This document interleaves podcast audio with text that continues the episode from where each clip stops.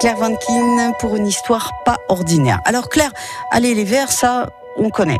On sait aussi que les supporters sont prêts à tout pour leur équipe, mais celui, Claire, dont vous allez nous parler aujourd'hui, a vraiment défrayé la chronique. Ah, alors là, vous pouvez le dire. C'était un supporter mexicain qui était en France pour la Coupe du Monde en 1998. Et déjà, pas ordinaire. Il se déplaçait sur un vélo, eh oui, qui mesurait plus de 3 mètres. Le 25 juin, vous voyez, c'est presque une date anniversaire, à deux jours près. Hein. Il était à Saint-Étienne pour le match Pays-Bas-Mexique. Bon, bah ça c'est normal. Mais ce qu'il voulait, eh bien, c'était se distinguer pour passer à la télévision.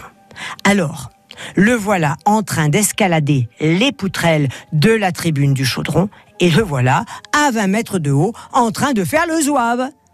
C'était un habitué de ce genre d'élucubration parce que il les avait déjà fait en Italie, aux États-Unis, au Mexique, etc. Ah bah oui, mais du coup, il est filmé, il est content, notre Mexicain. Ah bah tiens donc, passez donc.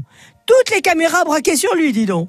Seulement, si dans les autres pays, il n'y a eu aucune poursuite, à Saint-Étienne, ça n'a pas été la même. Il s'est fait arrêter et conduit Manu Militari au tribunal en comparution immédiate pour mise en danger de la vie d'autrui. Bon, lui, il a le droit de se tuer s'il veut, mais il n'a pas le droit de tuer ceux qui sont en dessous, hein, sur les gradins. On ne peut faire ce genre d'acrobatie qu'à condition d'être bien encadré, filet de protection, casque, longe, etc., etc.